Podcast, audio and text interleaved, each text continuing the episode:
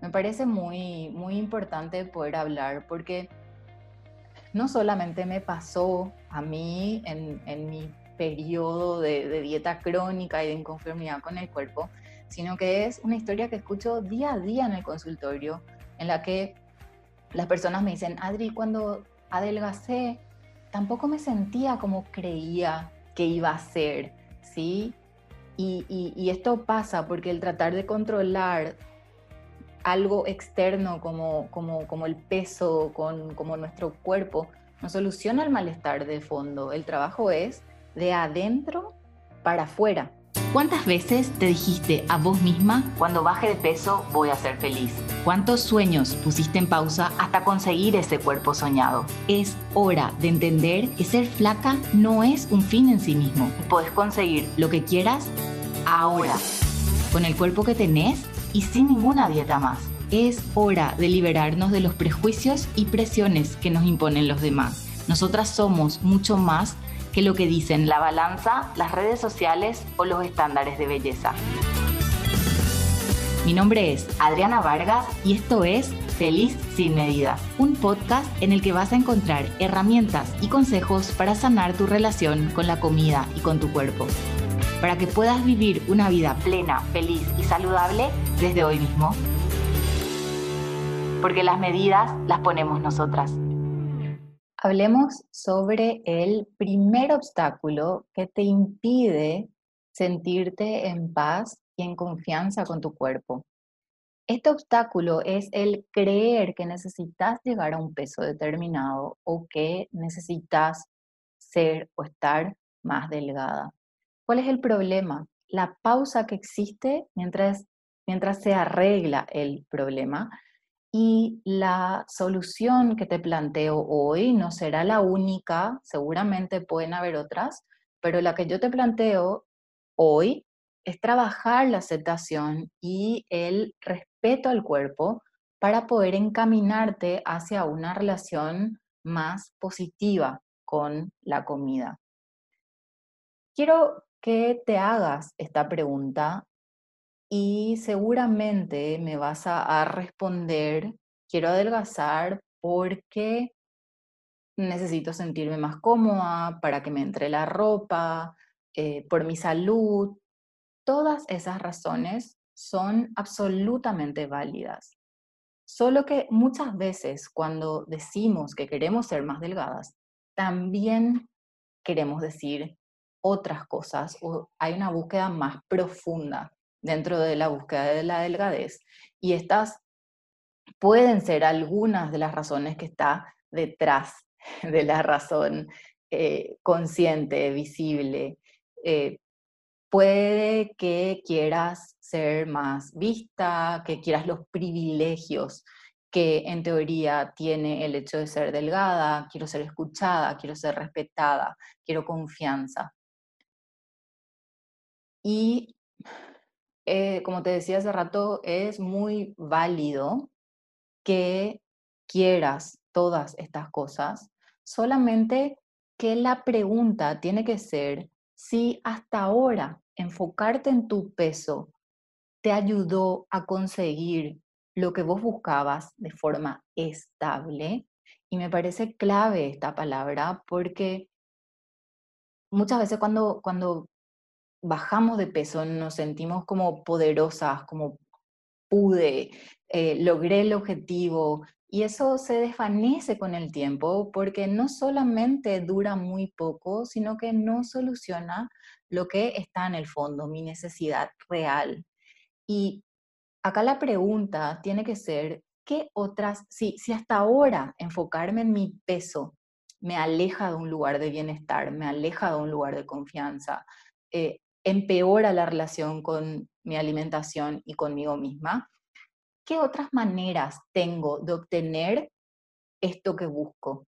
Y acá me viene a la mente una anécdota con una, con una paciente que, bueno, comenzó hace poco tiempo un proceso individual conmigo y ella me decía luego de un taller que, que, que hicimos sobre ansiedad, que a partir de ahí ella se dio cuenta que venía justamente postergando una serie de cosas en su vida para cuando esté más delgada.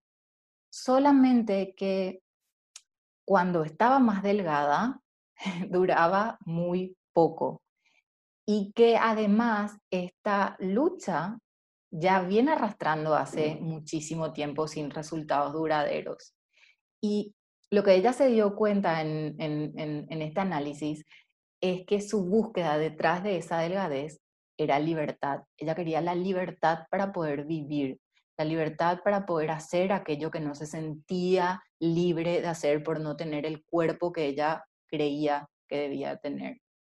Y entonces su respuesta a qué otras formas de obtener aquello que busco fue ayuda eh, y un acompañamiento para poder encontrar esas respuestas, porque no es una tarea eh, muy sencilla, pero sí es posible, por supuesto. Eh, y esto que, dice acá sobre que el, descenso de peso no te garantiza nada, me parece muy, muy importante poder hablar porque no solamente me pasó a mí en, mi periodo de, de, dieta crónica y de inconformidad con el cuerpo, sino que es una historia que escucho día a día en el consultorio, en la que las personas me dicen, Adri, cuando adelgacé, tampoco me sentía como creía que me iba a sentir o como, me, como que me, como pensé que, que, que iba a ser, ¿sí? Y, y, esto pasa porque el tratar de controlar algo externo como, como, como el peso, con, como nuestro cuerpo, no soluciona el malestar de fondo. El trabajo es de adentro para afuera. Y, y, es ahí donde realmente ocurren los cambios, es ahí donde realmente ocurre la magia. ¿Qué crees que pasaría si es que empezaras a hacer este cambio de adentro para afuera y no más de afuera para adentro? Te dejo esa pregunta. Y también quiero que nos preguntemos, ¿qué pasaría si las mujeres estuviéramos, o sea, no estuviéramos, dejáramos de estar tan distraídas con nuestra imagen corporal? ¿A dónde destinaríamos o hacia dónde redireccionaríamos esa energía que invertimos en, este malestar con nuestros cuerpos? Acá me gustaría mencionarles eh, esto que Naomi Wolf contó en su libro el, mito de la belleza, en donde 33.000 mujeres confesaron, contaron que el mayor propósito de sus vidas era perder entre 5 y 10 kilos. El mayor propósito de sus vidas. Eso significa que le están restando energía a otras cuestiones vitales, livianas, que no se hacen pesadas de llevar, porque esto termina siendo una carga. Y yo te quiero preguntar a vos, si hoy no estuvieras en lucha con tu peso, con tus formas o lo que no te gusta de vos, ¿a dónde mandarías esa energía? Pregunta. Como queremos redireccionar esa energía y queremos que dejes de estar en lucha con tu cuerpo para poder así estar más tranquila con tu alimentación, acá les voy a ir dando algunas sugerencias de acciones para derribar este obstáculo que es esta creencia tan arraigada. ¿Cuáles son? Limpiar las redes sociales, autocompasión, aceptación radical y hacer la tarea, practicar la tarea de anteponer función por sobre formas paso a hablarles de cada una. La primera es la de la limpieza de las redes sociales. ¿A quién seguís y a quién no estás siguiendo? ¿Y a, a quién podrías seguir y a quién no deberías de seguir en pos de sentirte más tranquila contigo misma? Quiero o te propongo que hagas como una auditoría de si las cuentas que estás siguiendo te generan ansiedad, si hay como un exceso de cuentas relacionadas a mujeres con cuerpos a los cuales aspirás, con consejos sobre em, fitness, alimentación saludable, sobre, oh, bueno, cuerpos solamente dentro del estereotipo, o cuentas en general, porque puede ser la de una amiga la, la que te genere ansiedad, porque sube a sus historias que comenzó la dieta y que comenzó el gimnasio y todo el día publica cosas sobre las rutinas de, gimnasio que hacen y, a vos te empieza a despertar una cuestión de comparación, de sentir que no estás haciendo vos lo suficiente, que ya deberías de estar haciendo. Entonces, hace una revisión de todas estas cuentas que te generan malestar y si no te animas a dejarles de seguir, al menos silenciales. ¿A quién podrías seguir a cambio de estas cuentas que ya dejan de formar parte de tus redes sociales? A cuentas que te inspiren, que te nutran emocionalmente, que te nutran con conocimientos. Eh, particularmente lo que yo hago es, como amo el desarrollo personal, sigo un montón de cuentas que, que, me, me, nutren desde ese lugar. Como me gusta el arte, pero en mi día a día no forma parte, no, no, no, no tengo tan a mano o no tengo la costumbre, digamos, de, de recurrir al arte, las redes sociales son una manera de conectar para mí, o con la naturaleza, ¿sí? No te digo que vos tengas que hacer lo mismo, sí, que tenés que buscar la manera de poder acercarte a cuentas que te nutran y por sobre todo poder buscar también diversidad corporal, porque cuanto más entrenemos nuestra mirada, más fácil va a ser flexibilizar eh, eso también nosotras, ¿sí? El segundo paso es la práctica de la autocompasión. ¿Qué es la autocompasión y qué no es la autocompasión? Con la autocompasión suelen pasar dos cosas. Tendemos a confundir el significado o ni siquiera forma parte de nuestro radar. Y para poder entender un poco más sobre lo que significa autocompasión, quiero plantearte una situación con tres escenarios. La situación es que acá en la habitación de al lado hay un bebé que llora. Y el primer escenario es que desde acá yo escucho llorar al bebé y digo, ese bebé no para de llorar, siempre la misma historia, no va a cambiar, eh, alguien le tiene que educar. Desde la crítica me quedo en este lugar y no hago absolutamente más nada que criticar. El segundo escenario es que escucho llorar al bebé, me acerco, me voy a esa habitación donde está, veo que tiene el pañal sucio, le cambio el pañal, el bebé deja de llorar y yo vuelvo a lo mío. El tercer escenario es que desde acá yo escucho llorar al bebé y digo, pobre bebé, ¿alguien, alguien le va a hacer caso? No para de llorar hace muchísimo. ¿Qué será que le está pasando? Pobrecito. No hago nada. Simplemente me quedo en la lástima. Si te tuvieras que ubicar en alguno de los tres escenarios, ¿cuál estaría siendo tu actuar contigo misma?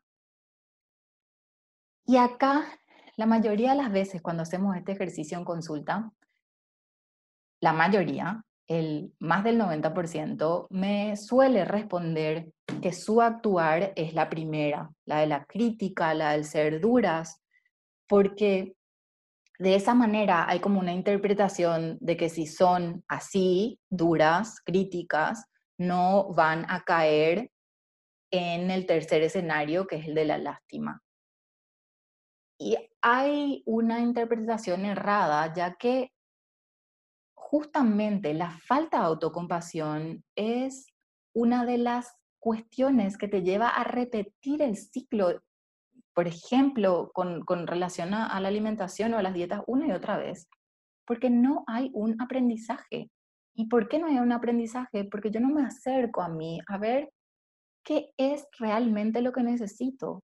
autocompasión es acercarme a mí misma para ver qué es lo que necesito, para ver qué no está funcionando. Y desde ese lugar, obtener información, hacer algo al respecto y moverme al cambio. Así que autocompasión, todo lo contrario a lo que muchas veces podemos creer, no es quedarnos en la lástima y es justamente aprender, entender, acercarnos a nuestras necesidades para poder avanzar y poder generar un cambio a partir de eso. Muy bien. Lo otro que podemos empezar a practicar es la aceptación radical. Y esto me parece vital, porque también acá puede haber una, una, como confusión y, y, mucha gente me dice, Adri, pero ¿cómo? ¿Cómo puede ser que yo me guste así como, como estoy con el cuerpo que tengo? Eso es imposible que pase, o sea, eso no, no me puedo dejar estar. Y la aceptación y la aceptación radical es todo lo opuesto a dejarse estar. La aceptación radical es todo lo opuesto a entregarse. La aceptación radical es mirar la realidad tal y cual como es, porque negar la realidad no cambia la realidad. O sea, el hecho de que a mí no me guste mi cuerpo no significa que porque yo no esté viendo esa realidad, o sea, el hecho de que no me guste mi cuerpo no me va a llevar a cambiar mi cuerpo. ¿Me explico? Y les doy otro ejemplo como para poder visualizar qué es la aceptación radical. ¿Conocen las, la, máquina en el, en el tenis que tira las pelotitas de forma automática? Bueno, la aceptación radical sería como, a ver, yo estoy jugando, estoy peloteando y recibo las pelotas de esa máquina automática y lo que hago al no aceptar que esa máquina me está tirando pelotas como yo no quiero, me quedo quieta peleo con la realidad, niego la realidad, digo, esta pelota me está tirando de manera, esta, máquina me está tirando pelotas de manera que yo no quiero, eh, esto no puede estar pasando, así no debería de ser, esto debería de cambiar. Y mientras tanto, las pelotas siguen y siguen y siguen. Las pelotas no van a parar.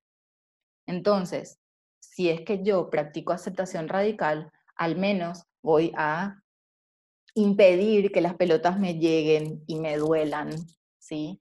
Eh, por más de que no sea como yo espero que sea. Y, básicamente cuando no hay aceptación radical, el espectro de conductas se achica. Me quedo en la pataleta, en el enojo, en el berrinche. Y en cambio, cuando hay una aceptación radical, el espectro de conductas se amplía. Me molesta mi cuerpo, no está como yo quiero, pero a partir de esto ¿qué puedo hacer al respecto? También, así, al igual que la autocompasión, me mueve al cambio, ¿sí? Me mueve al cambio.